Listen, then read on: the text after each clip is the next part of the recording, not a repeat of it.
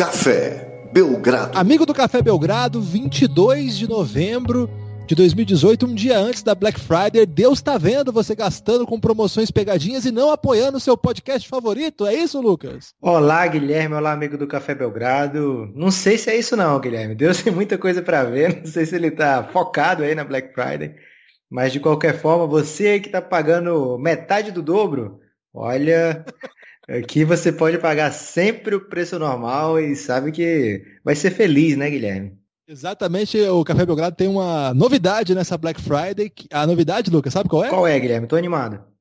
Nós não vamos fazer Black Friday. Opa, aí mostrando toda a disposição do Café Belgrado de não enganar ninguém, né, Guilherme?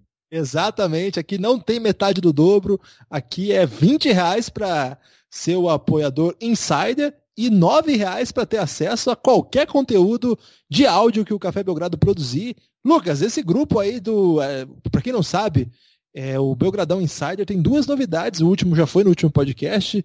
Em alguns episódios especiais, a gente vai abrir para perguntas de é, áudio dos nossos apoiadores Insider. Mas tem um grupo aí, Lucas, que é o grupo de apoio à madrugada de sono da NBA. E tá bom o negócio, hein? Guilherme, esse nome Insider do Belgradão Insider nunca fez tanto sentido, né, Guilherme? Porque essas pessoas realmente entraram na nossa vida no dia a dia e a gente conversa altas ousadias, Guilherme. Eu tô entrando aí, conhecendo muito mais do mundo jovem. E olha, o Café Belgrado tá ficando pop, Guilherme, com esse grupo. É, eu nem vou contar pro pessoal o tipo de revelação que você fez lá. Só vou dizer que um rápido aí, um, um pequeno spoiler, que só os quem é Belgradão Insider vai saber a história completa, mas o nick do Lucas era é isso, Lucas? Aí você já sabe que eu vou ter que editar essa parte, né, Guilherme?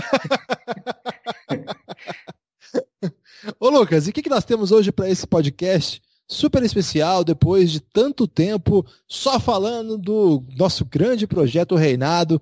Chegamos ao segundo lugar do iTunes, terceiro em várias plataformas, Castbox, é, no Spotify também. É, eu, não, eu, não, consegui checar todas, mas estatísticas muito boas. Batemos recordes até agora de episódio para menos de uma semana no ar. Resultado fenomenal. Para quem quiser ouvir o segundo episódio em diante, a partir não desse sábado, do outro. É, exclusivo para apoiadores Café Belgrado, qualquer categoria, 9 ou 20 reais. É, Lucas, estou muito feliz com o resultado. Olha, Guilherme, a gente não chegou em primeiro porque o Lebron tem muito hater, cara. Eu ouvi gente confessando que não ouviu porque ah, era sobre o Lebron James.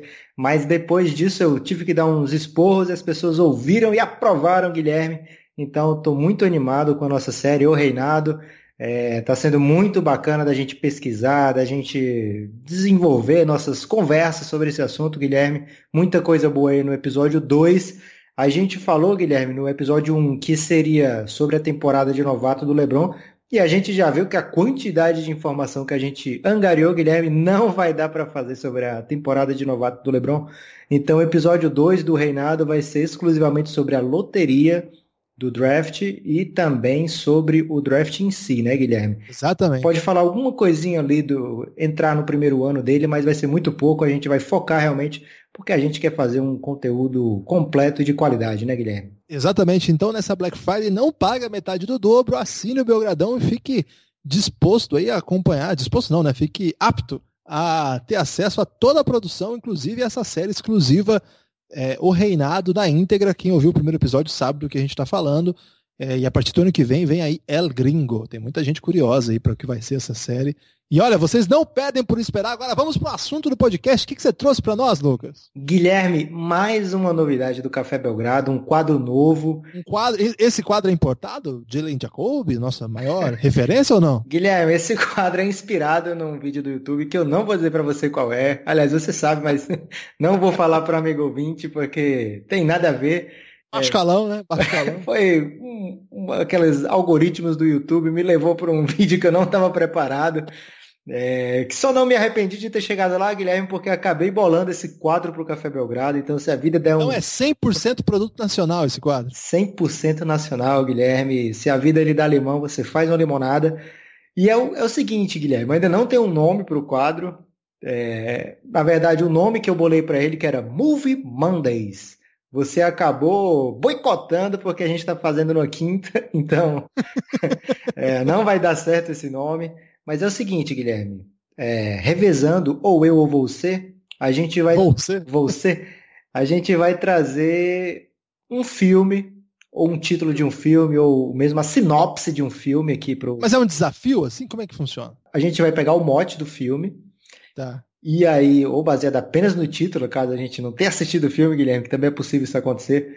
É, e a gente vai trazer, em relação à NBA, uma coisa de maneira lúdica, Guilhermão. Lúdica? É. E aí, pro primeiro episódio da Movie Mondays, que infelizmente. Eu, eu, eu tenho um desafio para você daqui a pouco sobre isso, mas vai lá. É, a gente vai entrar em detalhes, Guilherme, nesse filme, que na verdade não é sobre o filme, tá, gente? Sobre a NBA. Mas a gente vai falar com detalhes sobre 10 coisas que eu odeio em você. E tem uma pegadinha nesse título, Guilherme. Posso falar? Pode falar. Quando eu assisti o filme, eu percebi que não eram 10 coisas que ela odiava nele, não. Muito pelo contrário, Guilherme. Era... Você assistiu esse filme, Lucas? Claro que eu. Não, eu não assisti recente, não, Guilherme. Foi muito tempo já. Mas. É... Você lembra ainda? Lembro, pô. É um filme aí marcante para quem é da nossa idade e que assistiu o filme, porque quem não assistiu talvez não marque tanto, Guilherme. Vai ficar marcado aí depois que eu ver esse podcast. Mas então, ela falou no título já que era 10 coisas que, que odiava no cara, e o título do poema também. Aliás, durante o poema que ela lê para ele, ela fala que odeia, odeia, odeia, mas na verdade ela não odeia Guilherme, é um, é um plot twist aí que tem no meio do poema. É, que na verdade ela ama aquele cara, apesar de algumas características chatas. E é isso que a gente vai falar agora da temporada 2018-2019 da NBA. 10 coisas que a gente separou, Guilherme, que a gente ama, tá amando nessa temporada, apesar de algumas serem chatas, mas a gente ama falar, ama ouvir, ama debater. E olha, tá cheio esse podcast de hoje, viu? Esse filme aí é com o Heath Ledger, não é? Que teve aquela morte trágica, não, não tem isso? É, parece que é o, acho que é o primeiro filme, pelo menos o primeiro que eu lembro do Heath Ledger. É, então aí mais um, um motivo para você que não assistiu ainda esse filme assistir ele é muito bonito, Guilherme. E o filme ou o Hit Ledger? O Hit Ledger. Ah, tá. O filme também, né? É, o filme é legal. Aquele menino Joseph Gordon tá no filme também, não tá? Eu, ele é um dos, dos caras também, não é não? É o Joseph Gordon Lewitt, né? Algo assim. É, Levi, sei lá, eu gosto dele. Ele é bom. E a, é, e a Julie é, é bonito também, né? Ele é bonito também, mas de outro estilo, ele né? um estilo um, mais hipster. É, ele tem uma beleza hipster, eu ia dizer isso, Guilherme. Mas é, a Julia Stiles tá sumidona, hein? Faz tempo que eu não vejo essa atriz, Lucas. Mas ela é bonita. É, continua. Não sei, Guilherme, faz muito tempo que eu não vejo essa atriz. Porém... Mas certamente continua, também não vejo, mas você sabe que isso aí pode garantir. É... 10 coisas que você odeia. Como é que é? Eu falo, Lucas, o que, que eu odeio já? Posso começar? Claro que não, Guilherme. Na verdade, eu já trouxe as 10 coisas. Tô sentindo... Mas eu não tenho potencial criativo nesse podcast? Você tem, Guilherme, mas você teve uma semana muito agitada, então eu já preparei as 10 coisas e eu tenho certeza que os nossos gostos são parecidos. Ah, eu vou. Então o meu papel aqui vai ser criticar as coisas que você odeia, né? Ou, é ou aprovar também, né, Guilherme? Vamos, Vamos lá, então. Qual é a primeira Faça coisa? esse exercício de aprovação, vai ser bom para você e para mim, principalmente. primeira coisa que a gente odeia da NBA, Guilherme, mas na verdade a gente ama muito. E olha, essa eu nem vou fingir que eu odeio, porque eu só amo mesmo. Joel Embiid, Guilherme. A gente gosta do Ele tá jogando demais, isso você sabe, né? Mas você é. sabia que ele está liderando o Philadelphia 76ers em minutos por jogo? E não só isso, Guilherme. Ele está liderando a NBA em minutos totais jogados até agora?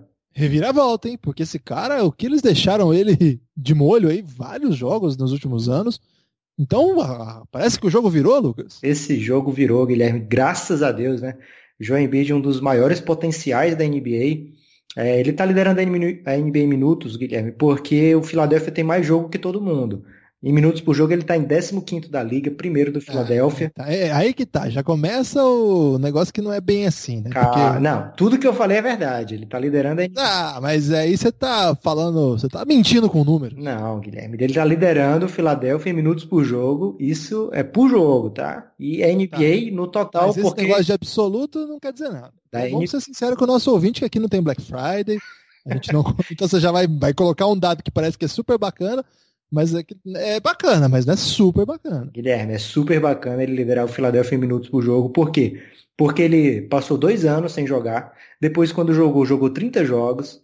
E aí, a temporada passada, ele teve. Ele teve o. aqueles minutos contados, né? Ele não jogava back-to-back, -back, quando jogava ele estava quase sempre naquela restrição de minutos. Então ele está jogando agora, Guilherme, todo jogo, não perdeu nenhum. É, jogou mais tempo que todo mundo até agora na NBA sem sentir nenhum problema físico, porque você disse que não quer dizer nada, mas poxa, é, não, quer dizer. É o time que jogou mais até agora. Ele não precisou ser poupado. Enquanto isso, a gente está vendo vários jogadores aí sendo poupados, né, para ficarem conservadinhos. É, e o Embiid finalmente quebrando essa barreira aí do, da limitação, podendo finalmente jogar agora o que sabe. E olha, o que ele sabe é muita coisa, Guilherme. Você está gostando do, do Philadelphia como um todo, nesse início de temporada? Foi um começo meio estranho, mas o time parece que tá, tá pegando jeito, né? Depois dessa troca, é, muita coisa vai mudar, claro, mas já teve momentos ali que o Jimmy Butler meio que mostrou assim que é um jogador que pode levar esse time para um lugar onde aparentemente ele não tinha como chegar. Guilherme, o Philadelphia terminou muito forte a temporada passada e criou uma expectativa muito grande para a gente, né? Porque é um time jovem, então a gente já pensou que ele vinha chegar naquela mesma pegada, mas a gente sabe, Guilherme, que o que chega para o público depois de acontecido é apenas uma fração do que os jogadores escutam, né? Então você imagina. Filosófico isso. Né? Você imagina aqueles jogadores, né? Poxa, será que eu estou envolvido numa troca? Porque é, teve aquele problema do GM, né? Que foi pego usando contas falsas é, e aí acabou sendo substituído. Ninguém sabia qual ia ser o futuro do Philadelphia, nem os jogadores, né? Então não sabia se eles estavam sendo negociados, se quem, quem sairia numa possível troca. E tinha muitos zoom, zoom de que o Philadelphia queria gente, né? Tentaram assinar com os jogadores durante a free agency, não conseguiram. E conseguiram se meter numa troca grande, né? Pegaram o Jimmy Butler. Então, quando chegou para a gente, para o público em geral, a gente é, pegou, foi pego de surpresa. Mas para esses jogadores que estavam lá naquela dúvida de ser trocado ou não, é, eu imagino que tenha impactado sim no jeito que a equipe vinha jogando. Agora, parece claro que esse é o time que eles vão é, levar até o fim da temporada, pelo menos. É, Jimmy Butler chegou, dá aquela apaziguada, né, Guilherme, no último quarto. Ele pode ele pode estar jogando mal pra caramba durante o jogo, é, mas chega no último quarto ele fala: calma, gente, calma.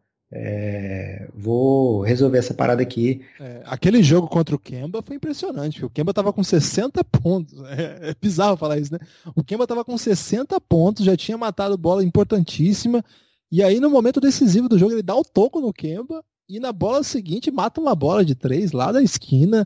É tipo isso que você tá falando. Exatamente. E, e todo mundo lembrou disso, né? Que ele sofreu na mão do LeBron no passado isso, jogando por Minnesota aquele jogo mais ou menos da virada do Cavs durante a temporada, né? Que o LeBron dá o toco no Jimmy Butler no finalzinho e mata aquela bola incrível, que inclusive, Guilherme, a comemoração daquele lance tem no, na vinheta final do O Reinado, não sei se você já ouviu falar dessa série do Café Belgrado. Lucas, eu tô meio irritado porque eu falei para as pessoas que esse podcast não mentiria para elas. A gente faz um episódio cujo subtítulo é 10 coisas que eu odeio na temporada da NBA e vocês vão falar coisas que a gente gosta. Então eu tô meio irritado com essa inflexão. A gente não precisa botar isso no título, Guilherme. Aí é um trabalho que a gente vai fazer aí de não enganar o nosso ouvinte. Oh, então beleza. É, o ouvinte que ouviu a explicação já sabe que esse título é enganoso do filme, então a gente não Não tem... é culpa nossa. Não é culpa caso nossa. alguém se confundir. Né? É, eu tava ansioso para ver a, a menina odiando o cara e não odiou no final, Guilherme. Foi bonito, mas ela fica com o Hit Ledger ou com o Josh uh, É, você não assistiu, Guilherme, esse filme? Cara, eu devo ter assistido isso quando seu, seu nick no MSN era Gabriel Pensador 13. Nunca aconteceu isso aí, Guilherme. Você prometeu não mentir pro ouvinte, hein? É, o, o Joseph Hewitt, ele fica com a irmã dela no filme, que eu não lembro agora quem é a atriz. Esse cara, eu gosto dele de um outro filme. É que é o 500 Dias de Summer. Muito bom esse filme. É, esse cara brilha nesse filme aí. Mas pode continuar, Lucas. Tem a segunda coisa já? Tem sim, Guilherme.Essa é bizarra, cara. Bojan Bogdanovic. Ele tá chutando bem para três, Guilherme. Não sei se você ouviu falar. Ah. Ele tá chutando apenas 54,5%. Cara, chutando não, tá acertando 54,5% dos arremessos de três pontos não é aquele cara que vai só na boa, não, Guilherme. Ele tá chutando quatro, mais de quatro bolas de três pontos por jogo, tá acertando 2.3. Esse aproveitamento é Caramba. histórico, bizarro, incrível. É, e olha. Por que ele tá chutando tão pouco? Devia estar tá chutando mais.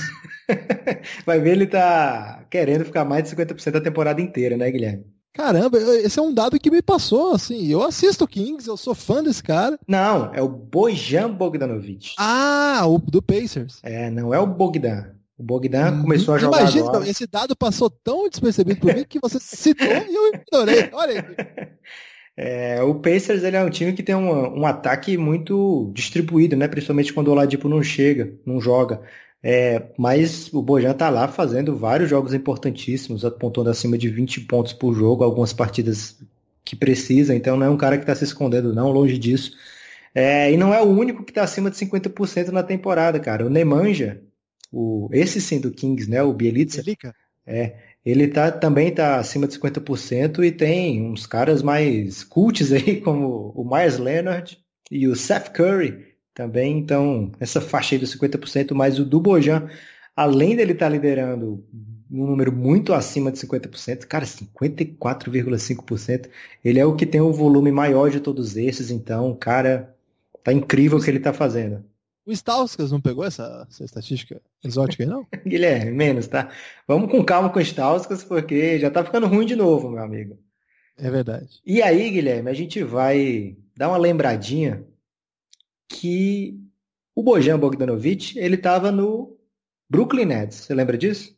Lembro, lembro, claro. E aí o Washington Wizards pagou com uma escolha de primeiro round para levar o Bojan para lá. Tá. No final da temporada eles falaram: ah, acho que não vale a pena renovar com o cara não. e aí o Pacers disse muito obrigado, ficou com esse cara brilhando. E o Nets foi lá e pegou nada menos do que Jarrett Allen a gente gosta desse cara aí. Tá jogando pra caramba lá no Brooklyn. Qualquer um dos dois hoje faria uma diferença incrível no Washington Wizards, Guilherme. E o que, que o Wizards fez, Lucas, para dar uma reforçada no time para essa temporada? Guilherme, não vamos entrar muito fundo no Wizards agora, porque ele tá nessa lista e esse aí fica... Mas aí vai ser odeio mesmo. É, aí ele não tá tem como na... amar alguma coisa do, do ela Wizards esse ano. Tá na parte ambígua. Quando ela fala tipo que odeia a bota do cara, ah. Porque eu acho que ela meio que odeia mesmo essa parte aí. Ela meteu uns que ela odeia no meio. Então tô seguindo a linha do poema da menina aqui, Guilherme. É um poema bem ruimzinho, né? Que fala de bota. Ah, cara, você tem que você tem que ler na emoção, tem que ouvir na emoção do momento. Faz sentido quando ela fala. Isso, isso aí era um filme para adolescente nos anos 90, não era não, Lucas? Guilherme, eu não sei se você sabe, mas eu era adolescente nos anos 90, hein? Então, mas a gente cresce, né, Lucas? Memória afetiva, Guilherme. Número 3 os Manda lá. undrafted, Guilherme.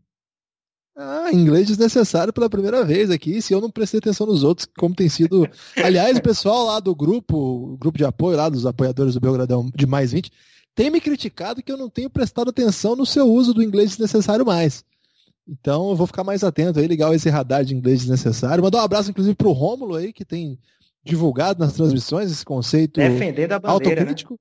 Exatamente, o conceito autocrítico dialético, que no momento que você faz a crítica, ele automaticamente é uma autocrítica, né? Então fica aí a, a um abraço para o Romulo. É, Lucas, temos undrafts interessantes, né? Guilherme, só voltando um pouco esse assunto que é chave, é, eu falo inglês e você que qualifica de desnecessário, então não sei se é uma autocrítica talvez conjunta, mas nem sempre minha, né? É, temos sim, Guilherme, um deles te deixa muito feliz porque é do seu Knicks, Alonso Trier. Esse menino novatinho, não sei como é que ele passou por 60 escolhas, Guilherme. Você tem alguma explicação? É, se o Luca Doncic passou por duas escolhas e foi ignorado, acho que o Trier passar por 60, tudo bem. Tá bem mesmo esse menino, viu, Lucas? É, bem atlético, deu uma enterrada aí, nem lembro contra quem que foi, foi um negócio fora de série, tá matando muita bola, ele é meio porra louca, é, pode falar porra louca no nosso, no próximo podcast? Você tá vendendo pra mim? ele é meio assim, ousado, sabe? Então às vezes ele, ele comete umas atrocidades, o, o aproveitamento dele não é tão bom, o time também, assim, tem altos e baixos, né? Mas é uma boa notícia mesmo, mas ele não é o único. Não é, não é o único não, Guilherme. Tem dessa temporada outro que está fazendo diferença é o Gary Clark do, do Houston Rockets. É... é parente daquele Gary Clark? Não que eu saiba, acho que não. Mas os outros, alguns outros também que foram undrafted de outros anos, eles estão começando a botar a gente de fora. Eu lembro que eu falei do Dorian Finney-Smith no MIP Hunters, você falou que eu estava inventando o nome. e é um cara que tem sido importante na rotação do Dallas.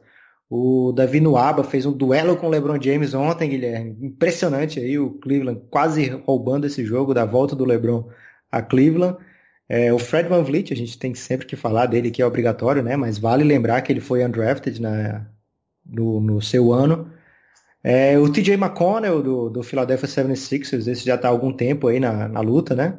O Alfonso McKinney do Golden State Warriors também fez alguns bons jogos e nesse Golden State que tá bizarrão, ele é um dos nomes conhecidos às vezes que entra em quadro, Guilherme, porque eles estão botando já gente que eles acham na rua durante no meio do jogo, assim.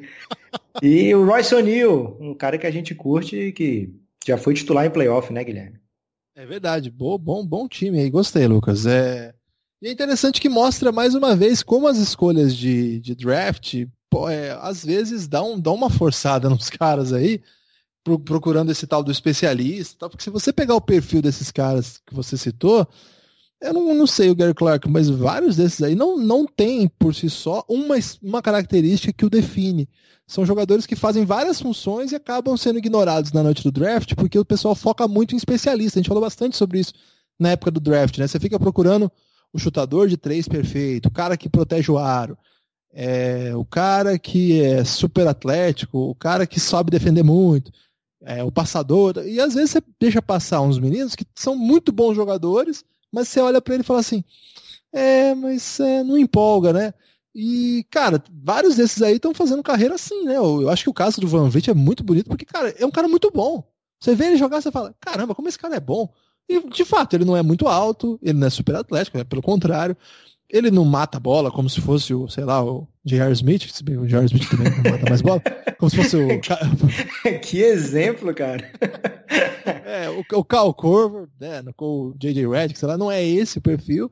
Não é um protetor de aro, evidentemente, é outra posição, não é um cara que vai anular o, o amador adversário.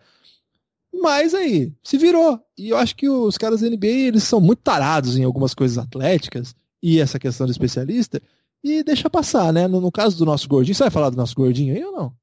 Você pode colocar ele em qualquer assunto, Guilherme, que ele é muito eclético. Você, você, listou 10 coisas da NBA e não falou de Luca Doncic. eu acho que isso aí é que é, já, já vi gente sendo presa por fazer coisa muito menos grave. Ô Lucas, é, você vê o que aconteceu com o Doncic, né? O cara com o melhor currículo da história do draft. Nunca um draftado chegou ao draft com um currículo parecido com o que o Luca Doncic chegou. E os caras ficaram falando, não, ele gosta de comer McDonald's. A gente tá brincando muito com isso, mas eles falaram mesmo, não é zoeira. Os rumores é, o pessoal tá preocupado porque o principal alimento dele é fast food e que talvez ele é um jogador temperamental. Ah, Lucas, entende? Entende por que, que 60 caras ignoram o Lonzo Tree? Trier? Por isso, cara. Guilherme, eu vou propor aqui aos nossos amigos ouvintes um drinking game, Guilherme, que hoje é sexta, hoje é quinta, né? Mas muita gente está ouvindo na sexta. É? Então, cada vez que o Guilherme falar em Luca Doncic, você pode virar um copo aí do seu álcool preferido. Você, você vai... aprendeu isso no YouTube também? você vai terminar muito bem esse podcast. Vai estar prontinho para assinar o Belgradão até o mecenato, Guilherme. é, posso ir para o número 4? Vamos lá. O número 4 é muito ousado, cara. É, você está pronto, Guilherme, para dizer que o Minnesota não tem chance de playoff? Porque isso vai afetar um pouco aqui o número 4. Não tô pronto não, Lucas. Então, Guilherme, 14 equipes do Oeste estão brigando efetivamente por vaga nos playoffs, isso já com mais de 20% da temporada acontecida. É, só realmente um Phoenix Suns está se destacando aí no, no quesito de estar tá se isolando, né, Guilherme, do resto do Oeste. Todo mundo na, na mesmice, o Phoenix Suns não, está ousando, está indo num caminho diferente. É, pense grande, né? Pense diferente. Phoenix Suns tá aí com três vitórias já e 14 derrotas.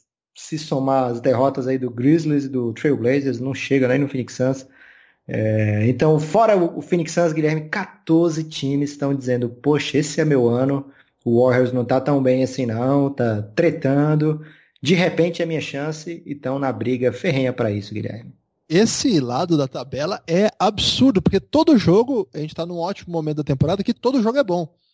E de fato, assim, esses caras conseguiram montar equipes bem, assim, equilibradas, pode ser que a gente até não tenha tanta potência quanto recentemente a gente já teve, né?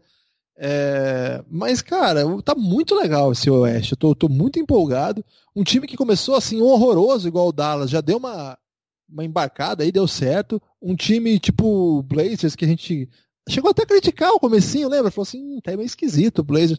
Cara, os caras dispararam, estão líder do, do Oeste. É, o Lakers, que é uma coisa meio estranha, mas eles conseguem fazer jogo duro contra o, o, Cleveland, mas aí o LeBron vai lá, teve um jogo que a gente assistiu, acho que foi no domingo, que o LeBron matou, acho que seis bolas de três, assim, em dois quartos, foi um negócio absurdo, assim, ele resolveu o jogo rapidamente. Então é muito time, muito interessante. O Memphis, Lucas, você esperava a volta do Memphis? Você criticou tanto o Memphis aqui nesse espaço. Tá na lista de, aqui. A ponto de me fazer saída do bonde do, do Memphis e agora estou arrependido por ter abandonado. o Então, estou empolgado, Lucas. Estou bem empolgado com esse lado aí da tabela. O Clippers, você gosta do Clippers? Eu amo o Clippers, Guilherme.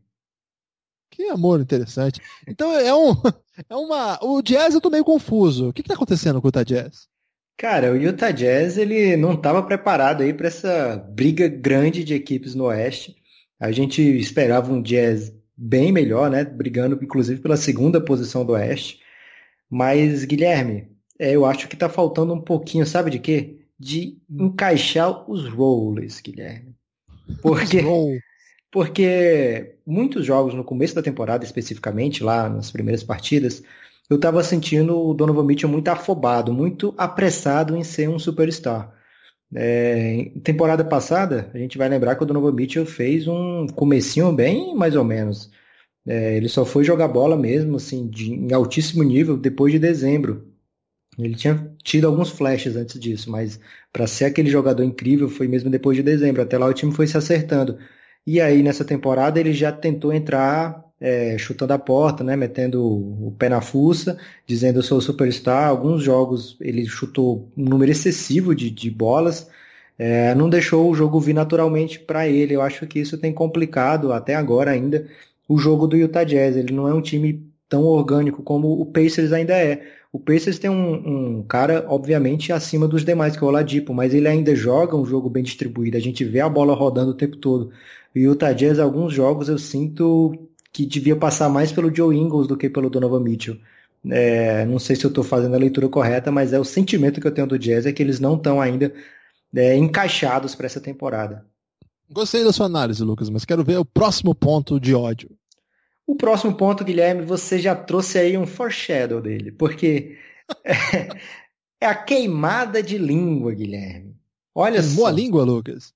Eu lembro que acho que foi o último episódio antes da temporada começar, um ouvinte mandou a pergunta qual time deveria tancar e não iria tancar. E eu na lata falei, poxa, Memphis Grizzlies, obviamente esse time aí não faz sentido que ele vá tentar jogar, porque o time que terminou a temporada passada era pífio, terrível, horroroso.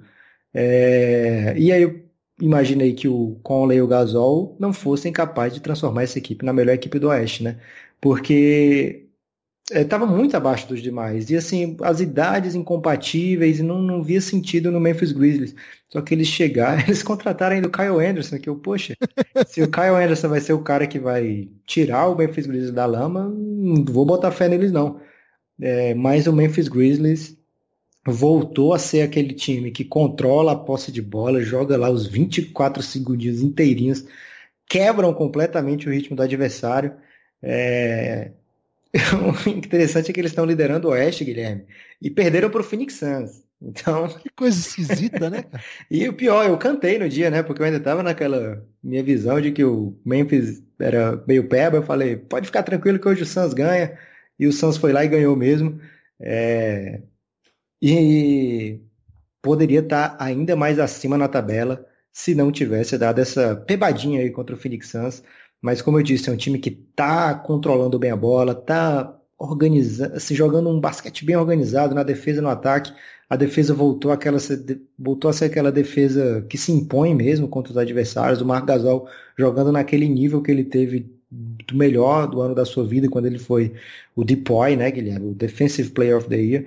É, Memphis Grizzlies muito forte, queimou minha língua. Outros times que queimaram minha língua, Guilherme. Orlando Magic, 50%, cara, dá para soltar fogos, hein? Dá mesmo, não era pra estar tá, não. Eu, sobre o Memphis, rapidinho, Lucas, é, eu, eu não sei por que, que eu saí, porque eu sempre acreditei no, no Mike Conley e no Gasol. Eu sempre falei isso, inclusive. Que quando os dois estão juntos, eles dão um jeito, cara. E a gente não fala muito desses jogadores, porque eu não sei muito bem. É um, um cenário meio, meio distante. O ano passado foi horroroso, né? Mas foi horroroso porque os caras se machucaram boa parte da temporada. Os caras, os dois, no caso. Em dado momento, eles ficaram com aquele time grosseirão. E isso possibilitou que eles draftassem o JJJ, o Jaron Jackson Jr.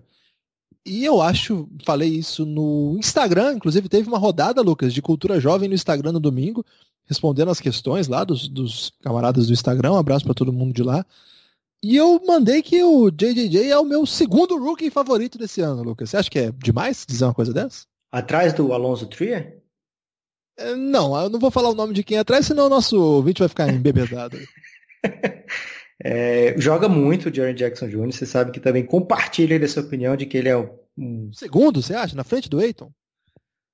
Cara, se você me perguntar sinceramente quem eu preferia ter no Phoenix Suns, era o Jaron Jackson Jr. Eu acho que ele é um cara mais moderno, Guilherme, mais capaz de fazer, de impactar o jogo dos dois lados da quadra. Ele é um defensor já, apesar da pouca idade, muito bom. Mas é o seguinte, ele está jogando num time que defende, né? um time organizado, que tem um mentor incrível para ele lá. É, vai saber se ele no Phoenix Suns também não estaria uma presepada gigante, né, Guilherme? Isso, e você falou do Magic. O que você tá achando? Para mim, o, o Terence Ross matando bola para ganhar o jogo.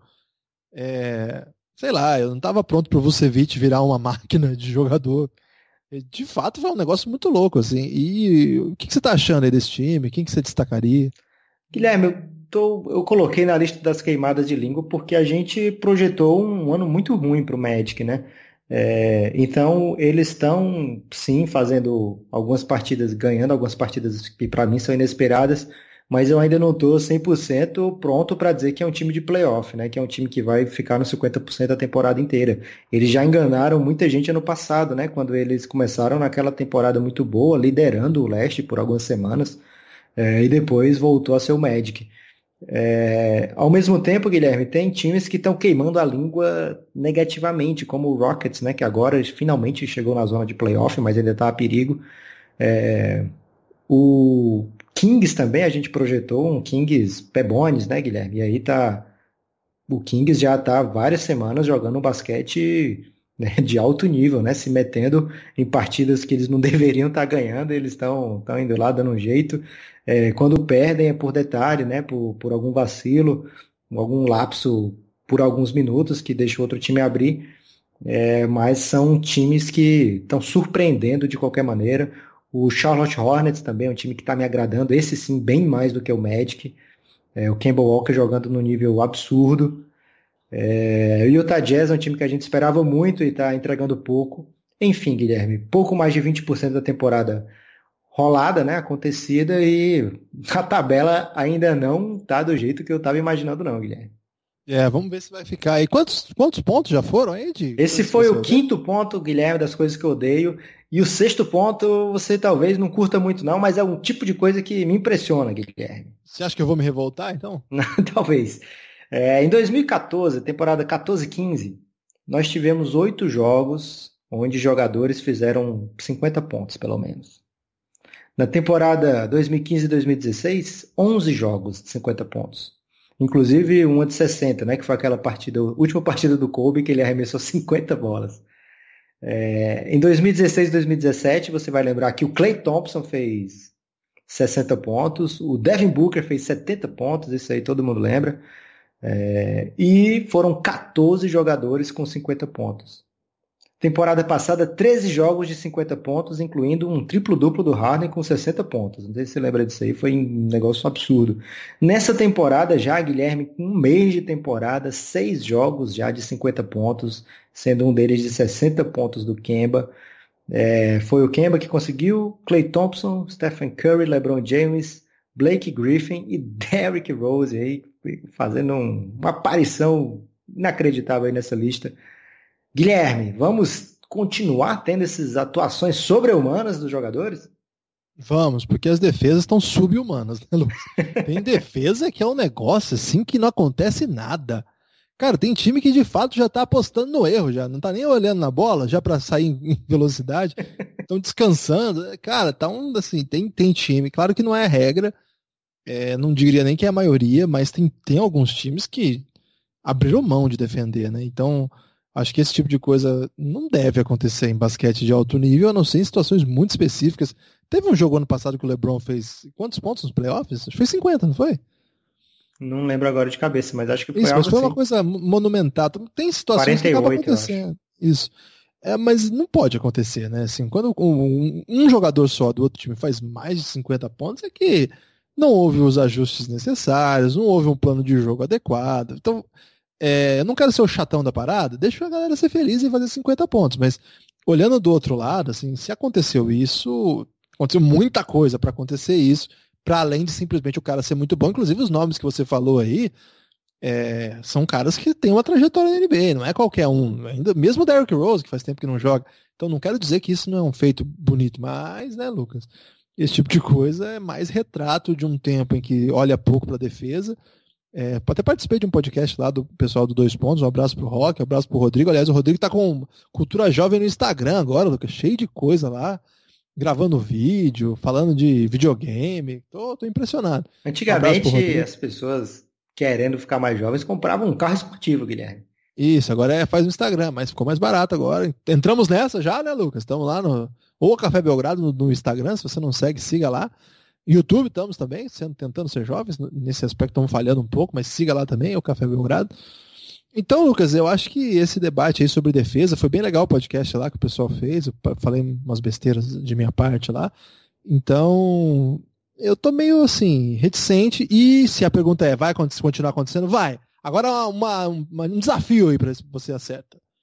Até o final do ano, Lucas, qual o jogador menos provável vai fazer 50 pontos? Caramba, esse é complicado. É... Tinha que ser nível. Lembra do ano passado que teve um, Pode ser, o, pode ser o Tim Hardaway Jr.?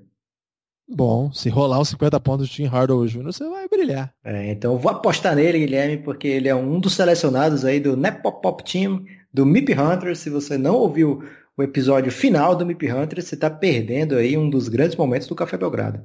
Exatamente, é só entrar lá no cafébelgrado.com.br pedir lá, cadê meu. Tem que assinar, né? Apoiar, ou 9 ou 20 reais.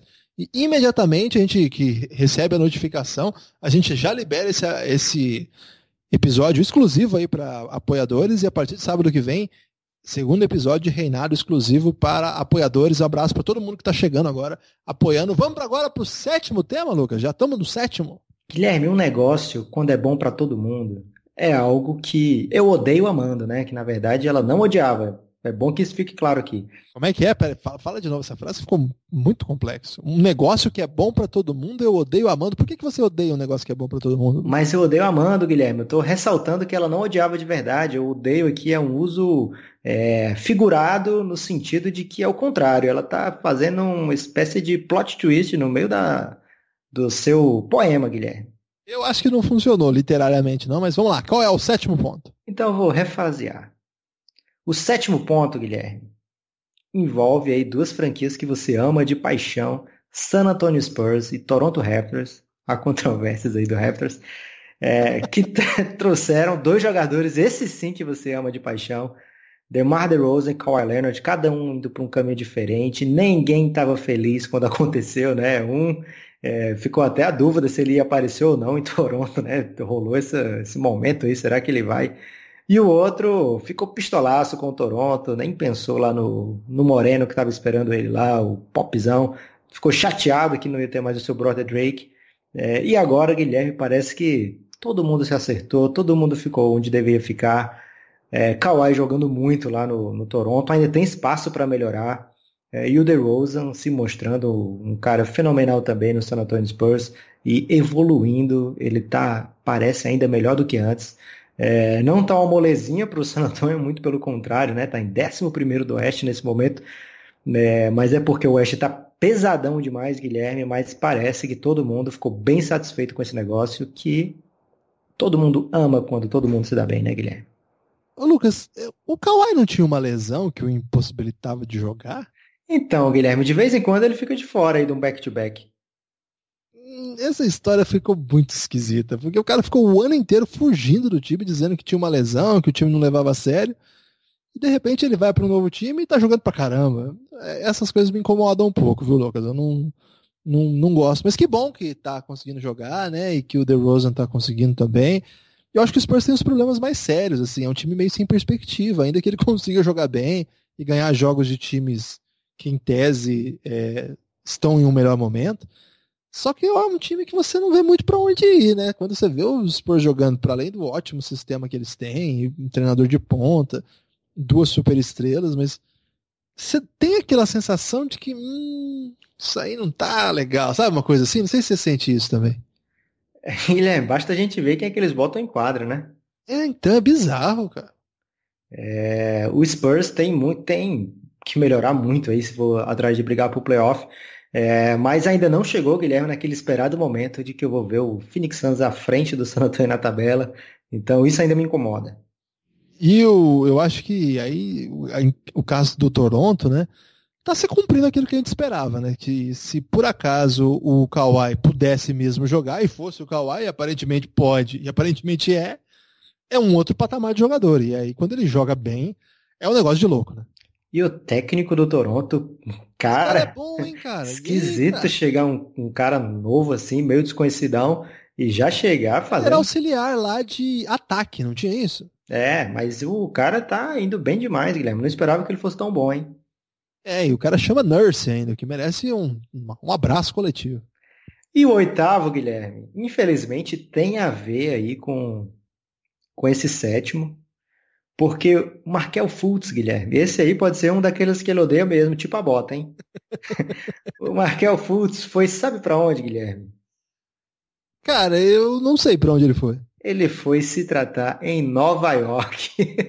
Não é tipo aquela música do, do Christian Ralph, tive um sonho ir para Nova York. Não sei se foi no mesmo médico do Kawhi, Guilherme, porque esse médico costuma pegar o jogador e só devolve no outro ano. só devolve no Toronto, né? Esse é o, o, grande problema. Aí, de repente, é uma esperança aí pro, pro, pra franquia canadense. De repente aparece lá no Canadá um jogador muito bom, é... curado de todas as lesões o e Futs... bloqueios emocionais. O seguinte, Guilherme, eu não, não consigo aceitar o que aconteceu com o Futs. Então eu entrei no mundo é, nebuloso das teorias conspiratórias. Tipo web. É, e eu acho que eu descobri o que aconteceu com o Futs, Guilherme. Deixa eu te fazer uma pergunta antes disso, Lucas. Em homenagem ao nosso apoiador João A. Vila. A gente, achei, a gente achava que era Ávila, mas agora, lá no grupo de apoiadores, a gente aprendeu que é João A. Vila. Você acha, Lucas, que fosse um jogador de Elifoot, o Futs teria aquela estrelinha ou não? Não teria. Ele ia chegar com a estrelinha, Guilherme. Mas aí, não sei se. Tinha isso de perder a estrelinha do Você, se você, quando você baixava a atualização, né? Aí vinha várias coisas diferentes. Aí no outro ano, certeza que ele ia vir sem a estrelinha. É, o que, que cara, os caras faziam? Eu, por exemplo, fazia, né? Eu não sei se você abria o editor do Elifoot, que dá para mudar o nome dos caras lá. Então, isso aí é pirataria, Lucas. Quando, não, mas era um arquivo que vinha junto. Você quando não, você isso é pirataria. Lucas. Não, se você comprasse o Elefute vinha junto. Ah, entendi. Aí, Guilherme, não vou dizer se eu comprei ou não, tô dizendo que se comprasse vinha. é, então, os caras faziam o seguinte, quando eu ia baixar o, o arquivo atualizado, do outro ano, eu percebi que tinha jogador com nome diferente. Se o cara era Felipe Inzaghi e não tinha estrela, no outro ano vinha só Inzaghi, aí de repente estava lá estrela. Então a galera era baseado no nome. O algoritmo da Elefute não era muito é, bem elaborado, não. Então, eu sempre contratava o Toro e André Flor. Então, quando eu fui. o Toro e André Flor me chegou para caramba, hein? Quando Só eu ia. quando eu ia pro, Sabe por que, que ele era barato? Porque ele era norueguês, e o norueguês era mais barato no L-Foot. Exatamente. É, é, quando eu ia pro fazer o time do bairro, não sei se você fez seu time do bairro do L-Foot, mas eu ia fazer o meu, Lucas nunca tinha estrela, então eu ficava tentando várias, várias coisas, e eu descobri que só tinha estrela quando eu botava Lucas Matador. Então, toda vida, toda vida que eu fazia. Seria, será por isso que você colocou Gabriel Pensador? Ô, Lucas, segue aí a história do Futs. Então, Guilherme, o Futs é, tem três teorias fortes né, sobre o Fultz. Uma é que é um bloqueio mental, essa acho que é a mais difundida aí. É, mas essa tem um furo, Guilherme, porque algumas outras coisas ele faz bem. É, então seria muito bizarro um bloqueio mental só na hora, principalmente do lance livre lá. Então... Inclusive teve uma enterrada dele essa temporada que é uma das mais bonitas aí da, da, da NBA esse ano. Você chegou a ver? Vi. Ele dá uma infiltração, cara, uma violência, uma agressividade muito boa, assim. Tem uma assistência por entre as pernas já de adversário, então ele tem bons momentos nessa temporada. Então, se fosse um eu acho que se fosse um bloqueio mental realmente, eu acho que ele seria bloqueado geral. Ele ia parecer tipo é, o, o Isaiah Kenner. Luke Hidnauer. O que você acha, Luke Hidnauer? Ah, o Hidnauer teve bons momentos. Acho que ele tem a assistência mais bonita da história da NBA. Procure aí é, assistência do Luke Ridnour, é, bote algum nome aí, Epic, ou Beautiful, Incredible, vocês vão ver uma assistência insana do Ridnour. é, e o Fultz, ele tem alguns bons momentos, alguns ótimos momentos também, Guilherme, mas na hora do, do arremesso sai uma coisa toda esquisitaça. É, então, aprofundando mais no tema, eu descobri que tem uma corrente aí que acredita que ele tem um problema do nervo, Guilherme.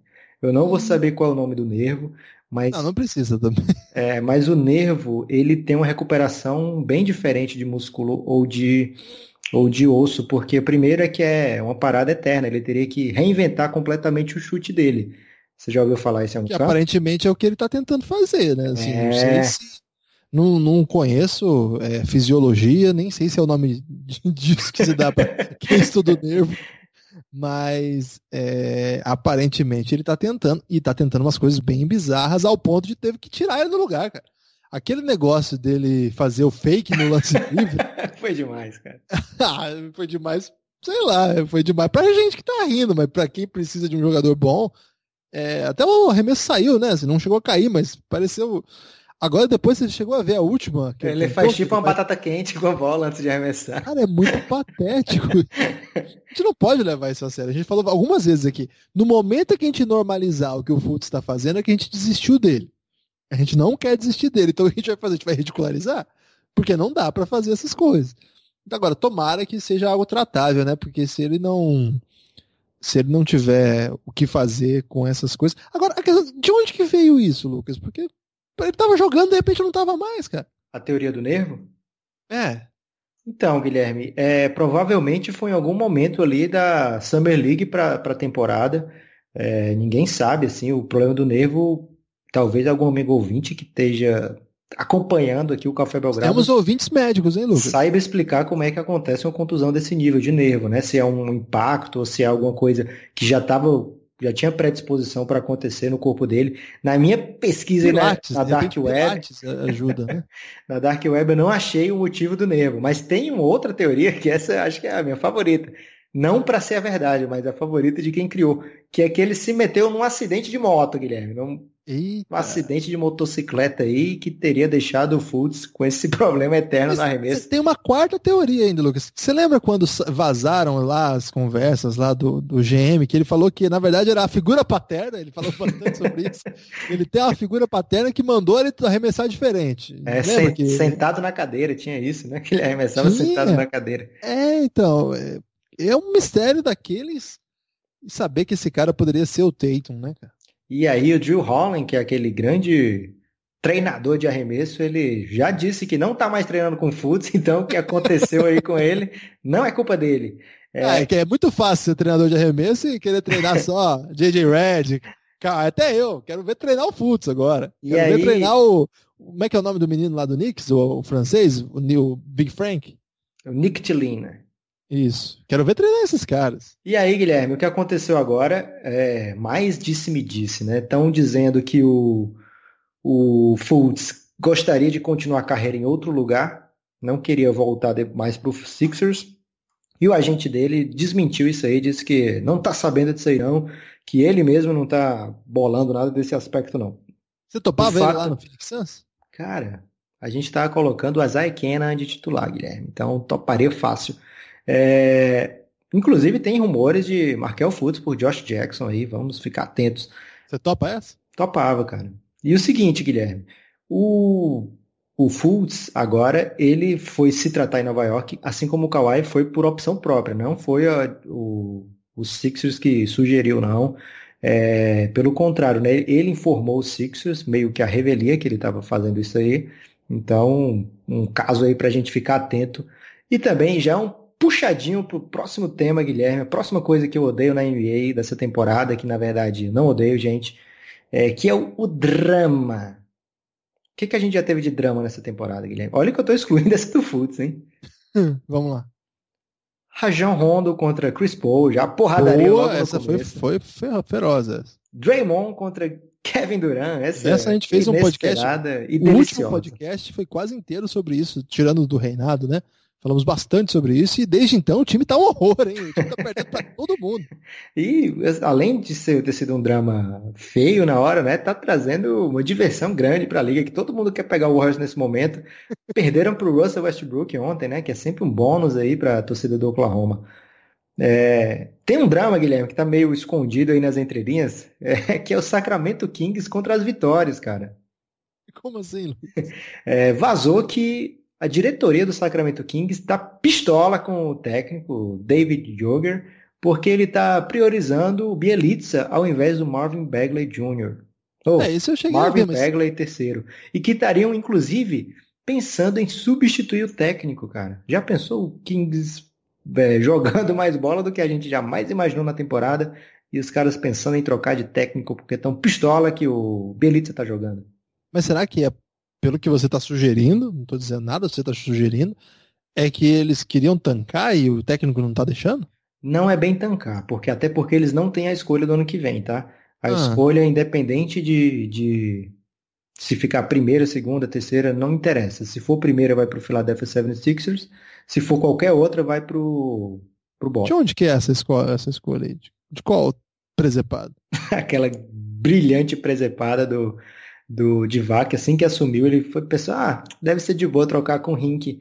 Vou mandar para eles o Stauskas e uma escolha desprotegida para eu me livrar do Stauskas e poder assinar aqui com. E foi outro cara que eles se livraram também, não lembro qual foi o contrato que mandaram. E aí assinou com o Rajon Rondo e o Costa Cufos. Não, peraí, então, se eu estou entendendo, essa escolha aí é a escolha que o Philadelphia mandou para pegar o Fultz, Fultz em vez do, do Tatum. É. É uma escolha que já teve envolvidas em essa várias escolha é trocas. é maldita, hein, Lu? Ninguém quer essa escolha, Guilherme. Olha, um perigo o que, que o Boston vai fazer com essa escolha. e aí, Guilherme? É... Então, independente de, da posição, não vai rolar a escolha ficar para o Kings. Então, não seria bem tancar. É, o objetivo seria desenvolver essa escolha que ele fez, o Marvin Bagley. É, o Divac é um cara que trouxe o Bielitsa, mas quem foi o, nome forte para escolher o, o, Marvin Bagley não foi o Divac. Não foi o Vladimir Divac, foi o GM, que agora me escapa o nome. É, então teria no, no, power play lá uma disputa pelo poder no, no Kings é, e o GM estaria disposto, inclusive, a trocar de técnico se ele. E o Vivek? Tá com quem nessa? O Vivek tá com os Stauskas ainda, né, Guilherme? ainda mais agora. ele deve estar tá pensando, tá vendo como eu tinha razão? A galera fica me zoando é, à toa. É culpa do técnico isso aí, né? E tem um. Ah, deixa eu aproveitar que a gente falou do Sacramento para mandar um grande abraço aqui pro nosso amigo do Kings BR, esteve aqui em Maringá, gente finíssima, Rodrigão. Inclusive, eu tô vestindo nesse momento a camisa que eu ganhei dele, lá do time de Brasília. O cara tava andando, Lucas, com ele. Ele, tava, ele anda pela rua com a camisa do Costa Cufos. Então ele foi um que aprovou essa troca aí do, da First, né? Agora aconteceu uma coisa muito estranha, assim, peculiar. Eu tava caminhando com ele, tinha um grupo de hippies que vendem artesanato, parados, assim. E a hora que eles viram o Kingsbury com a camisa do Costa Cufos, eles olharam para ele e vieram em nossa direção. Por causa da camisa. Aí ele olhou, apontou no peito. É verdade essa história. Ele apontou no peito dele e falou assim: Esse cara aí, querendo dizer que era o cara da camisa, pelo que eu entendi, é o maior cheque que já rolou. Será que eles não confundiram com o Divac de repente? é o maior cheque que já rolou. O... Deve ser cheque, cheque de dinheiro, não, Guilherme? Será isso? Não, Shaquille O'Neal. Inclusive, até o Rodrigo falou que, na verdade, o cheque tem uma porcentagem lá no Sacramento mesmo. O cara estava informado, o Hip que mancha. Não, pera aí, Guilherme. Não entendi qual foi a parte que ele manjou por dizer que o cara... Qual foi a informação dele mesmo? Que o Cufus é o maior cheque que já existiu. e daí você deduziu que ele tá por dentro, então. Claro que tá. O Hip de Maringá, ele sabe de tudo. E aí, Guilherme, teve um, um mini draminha aí, que ficou meio escondido no meio de tantas manchetes. O Terry Rozier postou, Guilherme, no seu Twitter, depois de mais uma derrota do Boston, o seguinte, no dia seguinte, tá? Let's do us all, all em letra maiúscula, a favor. É só isso. E aí todo mundo, obviamente, na mesma hora, falou: o Terry Rozier tá pedindo para ser trocado em público. Porque a gente lembrou do Eric Bledsoe, né? I don't want to be here. Verdade, depois ele disse que estava no cabeleireiro, né? é, e o Rozier também, seguindo a linha do Bledsoe, disse que não tem nada a ver com basquete, gente. Meu Deus. É, então é um drama aí que pode ter a ver com esses Celtics meio meia boca aí do momento. É, e aí, Guilherme, tem a última grande. É, sem, sem, contar que essa temporada começou com aquele negócio do Butler lá, falando pros caras que eles eram uma porcaria. ah, é. Isso aí já virou a história da temporada passada, né? E tem uma de outra durante essa temporada que é o Washington Wizards contra a lógica, Guilherme. Ah. Além de ter feito esse, esse, negócio aí que a gente já lembrou aí do Bojan Bogdanovic, né? Que perderam no atacada só o Bogdanovic e o Jarrett Allen. É, tem ainda o fato de no off-season eles terem ido atrás de três nomes aí que bombaram. Jeff Green, Dwight Howard e Austin Rivers trouxeram os três aí para formar uma grande frente de luta aí pelo poder do, do leste. Inclusive que o, o John Wall falou que depois que o LeBron James foi embora, né? Agora o leste está aberto para todo mundo, a gente pode estar tá nessa. E aí trouxeram Dwight Howard, Jeff Green, é, Austin Rivers. Austin Rivers foi demais, né? E por enquanto, incrivelmente, não tá dando certo, Guilherme. Fora isso. Que surpresa, né? É, fora isso, tá tendo tretas diárias lá. É, dizem que o John Wall e o Scott Brooks já chegaram às vias de fato. Aliás, isso não é nem dizem, né? Porque já foi assumido por eles. Muita gente viu e o John Wall pediu desculpas publicamente, né? Mandou o Scott Brooks fuck you lá no meio do treino. É... E aí. Um che... dedo do meio e tudo. Então, e aí no, no, no dia seguinte, o Stephen A. Smith, aquele jornalista americano que é bem craqueneto, né? Craqueneto, craqueneto americano. Ele falou que um jogador anônimo falou o seguinte. Não, vou, vou corrigir. É o Benjamin Bach, americano. É porque ele não jogou, né? Ele... E ele não tem aquele carisma do pão, sabe? Tem uma coisa meio... e ele falou o seguinte, esse jogador anônimo, né? Ele falou: a gente ama o Scott Brooks. Olha aí, Guilherme, mais um, uma coisa incrível aí pro hall das coisas incríveis do Scott Brooks. A gente ama jogar para ele. Só que ele não consegue treinar o John. O John passa por cima por dele e frustra todo mundo. O jeito que ele joga, o John Wall, é impossível da gente jogar junto. A gente tem muita arma e pouca bala. Se o John jogasse off the ball, não vou nem traduzir off the ball porque fica bacana aí como inglês necessário. E deixar os outros comerem, nós todos ficaremos bem. E aí, Guilherme? Será que existiu esse papo? Benjamin... Eu acredito. É, ou, é porque saiu uma outra notícia de que o Bradley Bill teria dito o seguinte: faz sete anos que eu aguento essa M. Então eu tô até achando que foi ele que falou essas coisas aí, se bem que essa frase foi meio doce, né? O... Tem uma coisa engraçada que não tem nada a ver com isso, mas eu vou contar pra você. Quando o Washington Wizards veio ao Brasil, era aquele técnico meio malucão deles, é Randy Whitman, lembra desse cara? Puta Péssimo cara ruim, técnico. Péssimo técnico. Ele parecia aquele personagem, um personagem do, do Weeds. Quem assiste o Weeds vai lembrar do que eu tô falando, é um advogado meio presepeiro. É, e eu até entrevistei ele, mas assim, não deu para conversar, cara. Ele, ele realmente é muito difícil, assim, é uma pessoa meio que não, não entende, assim, onde ele tá, sabe uma coisa meio confusa? E aí eu cheguei num canto, assim, tava só o Otto Porter. E eu fui conversar com o Otto Porter, né? E aí o Otto Porter era uma, era uma, Eu tô dizendo isso porque eu acho que pode ter sido o Otto Porter essa. aí eu cheguei no Otto Porter, cara, foi uma entrevista assim, sabe que o cara, ele tinha acabado de chegar na, na NBA, era calouro, é, tinha jogado um ano por, acho que é Georgetown. E parece que ele é de uma região do super interior, assim, nunca tinha dado entrevista até ir a universidade, e agora chegou na NBA e estava super assustado. Quem, quem contou isso foi o pessoal que viaja com o time até na época. E aí eu lembro que eu chamei ele assim, cara, e aquela, você fazia uma pergunta, aconteceu a mesma coisa com o Wiggins também. Ele respondia com duas palavras, sabe? Então, beleza. Ok, tá. Sabe assim, não rende nada? Aí, cara, sabe o que eu fiz? Eu falei assim, eu falei, já que o moleque aí tá querendo falar nada, né? E eu falei assim, faz o seguinte então, É, faz uns negócios aí na bola aí pra eu, pra eu filmar aqui.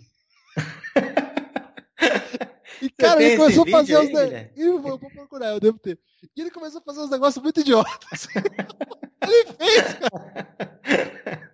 Aí começou a fazer meio Globetrotter, mas tava errado, sabe? Ele ficou meio constrangidão. Eu falei, não, beleza, obrigado, obrigado. É uma história pra você. Uma bela história, fiquei esperando o clímax, que foi um anticlímax muito bom, Guilherme. Agora vai ter que, vai ter que conferir se, se tem esse. Só uma pessoa sem graça como essa, capaz de fazer um coach desse aí, de. A gente adora o Scott Bruce, ele não consegue treinar o John. Então tá aí minha tese. Foi Otto Porter, o mestre Otto, que o nosso amigo Diego Silvestrini tanto adora, que criou esse conceito aí. O, Diego, aliás, está liderando o fantasy dos assinantes, Lucas. Por pouco tempo, né, Guilherme? Porque o né, Pop Pop tá sempre lutando. Inclusive, pela... seu time tá só apanhando, Lucas. Faz você... tempo que você não dá uma olhada, hein? Você tá vendo a tabela certa, Guilherme? Porque a última vez que eu olhei, eu tava lá em cima. É, mas abaixo de bastante gente ainda. Lucas, o décimo ponto que você odeia é o último, é esse agora? Esse é o último e acho que esse é você criticá-lo, Guilherme. Porque é o tipo de coisa que você odeia, de verdade. Estatística, estatística avançada? Exatamente. É. Mas essa eu gosto, hein, Guilherme? Pega um arco isso aí, Lucas.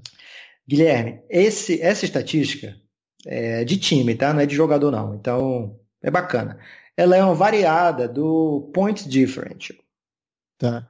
Por quê? Estou familiarizado com o conceito. Então, o que, que diz o point differential? É o seguinte, que a diferença de pontos de todas as partidas falam mais do que o, a classificação da equipe, né? Então, se, se a equipe tem uma diferença de pontos muito grande, é, a, a, seu favor, quer dizer que ela ganha alguns jogos bem fácil, é, e a, os apertados não fazem tanta diferença nessa classificação do point differential, porque ele perdeu por poucos pontos ali, não afeta tanto essa classificação. E diz que no longo prazo, esse, essa classificação real de vitórias e derrotas e do point differential, ele vai se ajustando e vão ficar bem parecidas, bem reais ao longo do tempo, né? Então, é uma estatística que os, os grandes analíticos, Guilherme, gostam muito de usar. É, só que essa que eu trouxe, Guilherme, é mais analítica do que essa, porque ele mistura também com o, o Strength of Schedule. É, isso aí para mim é uma picaretagem, mas vai lá. É o SRS, né? Que eles misturam o point differential com o, a força do, do, da tabela, né? Então, é, eles pontuam diferente se você fez muito ponto no Phoenix Suns ou se você fez muito ponto no Toronto Raptors, por exemplo. Se você venceu por muito ponto o Toronto Raptors. Vale mais do que venceu o Phoenix Suns por muito ponto. É, e aí, Guilherme, a gente vê algumas coisas que abrem bem os olhos para essa, principalmente na classificação do, aliás, nas duas, cara. Mas a do leste é mais fascinante para mim, porque o Bucks ele tá muito acima de todos os times da NBA, muito, muito, muito, muito acima. Depois vem o Toronto, que ainda tem uma margem bem boa dentro do leste, e depois, Guilherme, o terceiro melhor time do leste nessa conta é o Charlotte Hornets. Então é um time que no olho tá agradando a gente, né? Tá vendo o Kemba jogar muita bola também, liderando muito bem a equipe, e também essa estatística embasa essa nossa nosso eye test, Guilherme. É, depois o resto do Eu leste... tenho muita raiva quando você usa esse conceito de teste, quando você fica meia hora falando de estatística. Não, depois... não me agrada não, viu, Lucas? O nosso ouvinte que gosta disso, me perdoe. Depois vem Indiana Pacers, que eu acho que está no lugar certo. O Boston está aí também, já no quinto lugar, melhor do que na, na vida real, né, do, do momento. Depois vem o Philadelphia, surpreendente, porque o Philadelphia está bem melhor do que isso. Mas eu acho que o Philadelphia vai se recuperar ainda nesse ponto de differential. Eles perderam muitos jogos que não deviam perder na, no começo da temporada. Depois vem o Magic, então estaria já na zona de playoff. E o Pistons, que está bem na tabela, ele está só em nono nessa, nessa classificação. É, e um jeito bacana de testar esse, se essa estatística é real é ver nos PEBAs, né? Os PEBAs realmente são bem ruins, Guilherme. É, Phoenix Suns, Chicago, Cleveland e Atlanta são os piores nessa ordem aí. No Oeste. Mas precisa de estatística para saber disso? É só para ver se tá dando certo, né? Vai que eu tava lá em último, sei lá, o, Kings, aí opa, tá dando errado a estatística.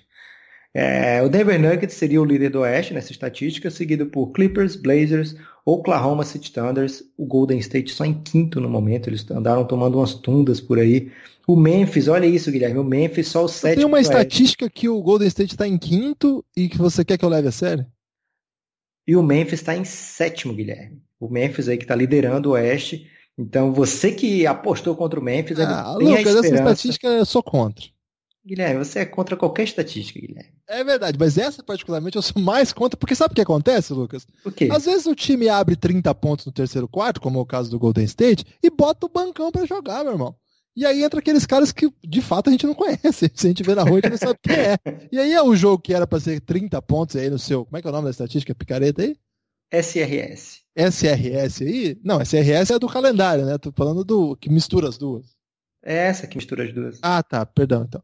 E aí pega essa estatística aí, e o jogo que era para ser 30, entrou o Zé Ruelas lá, acabou 11. Um perdão pro Zé, eu tenho um grande amigo Zé que fica muito triste quando eu chamo Zé Ruela, porque ele fala que isso aí é preconceito com o Zé. Mas chega aí, põe o, o bancão lá, aquela galera que a gente não conhece, e aí de repente o, o jogo terminou 11 pontos. E aí aquele jogo do Boston contra, sei lá, o New York Knicks ontem, o Knicks ganhou do, do Boston. É, vamos supor que num, num jogo similar àquele, o Boston disparou, o jogo estava no pau, mas o Boston disparou e ganhou de 12. Então o jogo que o Boston ficou no pau ali, disparou, ganhou de 12, é mais interessante do que um jogo que abriu 30 pontos e aí entrou o Zé Ruelas e caiu, os João Ruelas e caiu para o 9. Vai ter é, preconceito com o João agora? Não, é para entender que é um conceito mais amplo. Então, é, é, essas estatísticas aí, Lucas, é, eu, não, não, embarco nelas não, porque eu tô vendo o jogo, eu não preciso de número para mostrar como Guilherme, é que... sabe o que que você tá parecendo? Você tá parecendo. Não, aqueles pior do que idoso. Tá parecendo aqueles caras que falam: Eu não acredito no Ibope, não, porque ninguém nunca me perguntou como é que pode estar tá certo. É, é óbvio que não adianta brigar com estatística de jogo a jogo, porque estatística é algo que acontece durante o tempo, né? Do longo prazo, do médio e longo prazo. É, então tem esse caso desse jogo específico aí, do Zé Ruela, do João Ruela. Acontece isso em seja. todo jogo do Golden State. Tá, Guilherme, é, todo jogo. Eles perderam já cinco jogos e. Ah, mas agora bot... que eles estão numa crise moral, intelectual, dramática, de conjugal, sei lá. É, então, Guilherme, fique de olho aí nessa estatística, porque. Vou ficar de olho. é, você pode estar sendo aí aquele cara anti-Ibope ou anti-Datafolha. É, e tá sendo só o chatão da parada, algo que você é contra. É, desculpe aí o ouvinte se achou que eu fui o chatão da parada, vou tentar me redimir. Mais uma vez que eu não eu desprezo esse tema, eu vou usar meu tempo sobre esse tema para falar do Luca Doncic. Luca Doncic está jogando muita bola. Ontem, de novo, um jogaço incrível. É, eu, Lucas, eu tô encantado com esse menino. Não sei se já, se já te comentei isso, mas eu acho que ele é muito bom jogador. Parece bom, hein, Guilherme? Joga no Dallas, é isso? Exatamente. Quem não conhece aí, dá uma olhada no Google aí. Acho que escreve com K, Luca. Como é, como é o, o nome dele completo? Ah, deixa para depois isso aí. Lucas, seu destaque final depois dos 10. Como é que é? 10 coisas. Esse, esse, programa todo foi 10 coisas aleatórias, porque não pode ser que gosta, pode ser que não gosta. Tem o negócio do. Guilherme, sapato. você vai ter que ouvir de, ver de novo o filme, ou pelo menos procurar no YouTube esse, esse poema é, para você ver que a o moça. Do, do, do, filme dos anos. Ah, ô Lucas.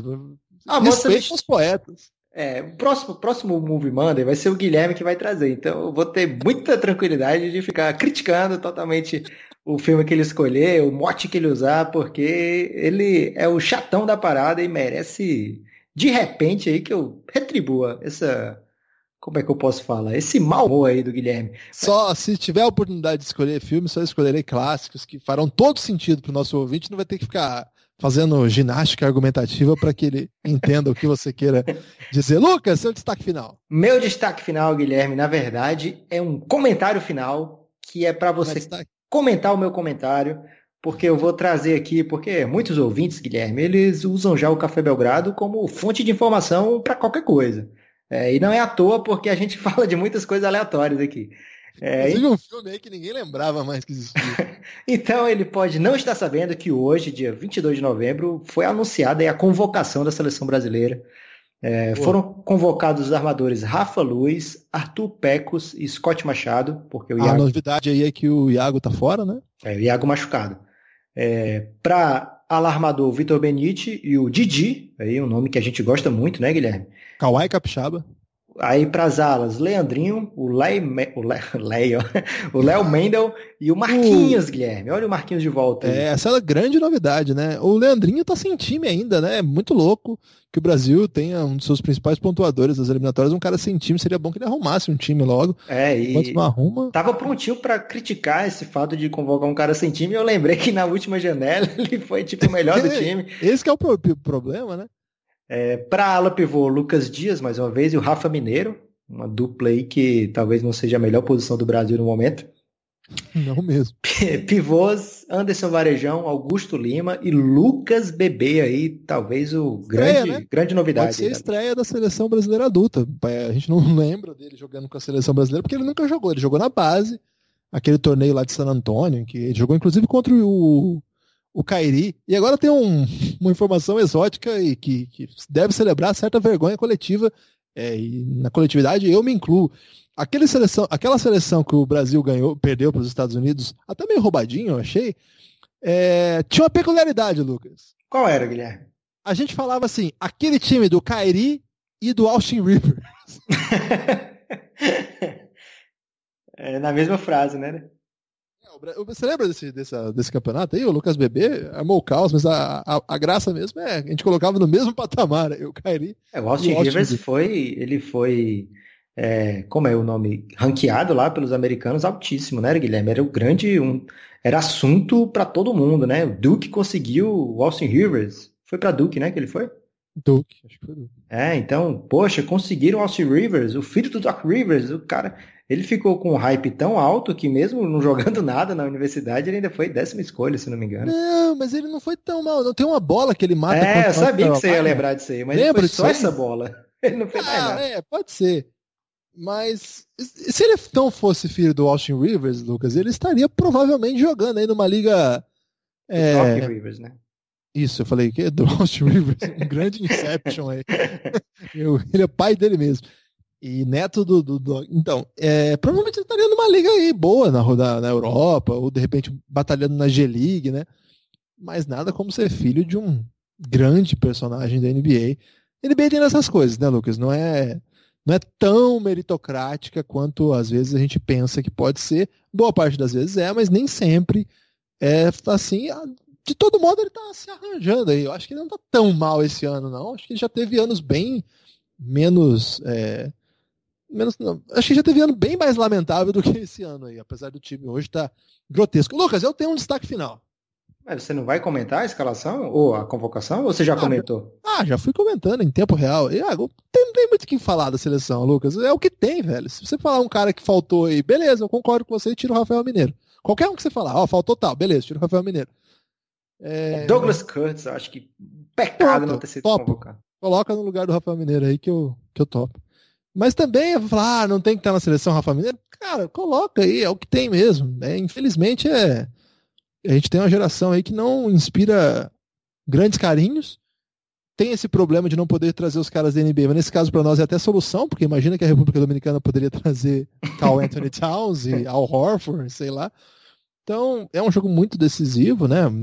Mais um dos jogos decisivos que esse time vai fazer, mas vamos ver, vamos ver o que vai acontecer. Tô torcendo pro Didi jogar, ele tá jogando muito, tá evoluindo jogo a jogo.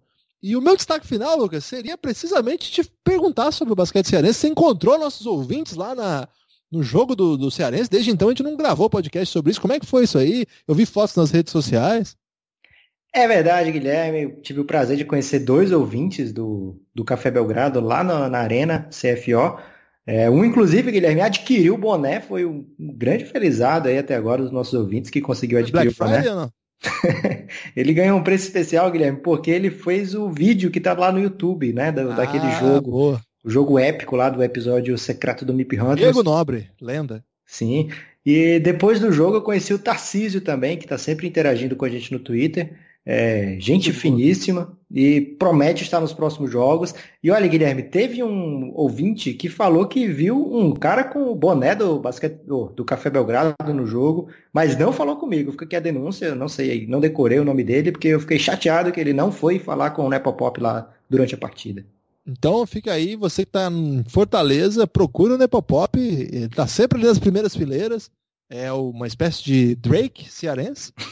É um misto do Drake e do Jack Nicholson, cearense.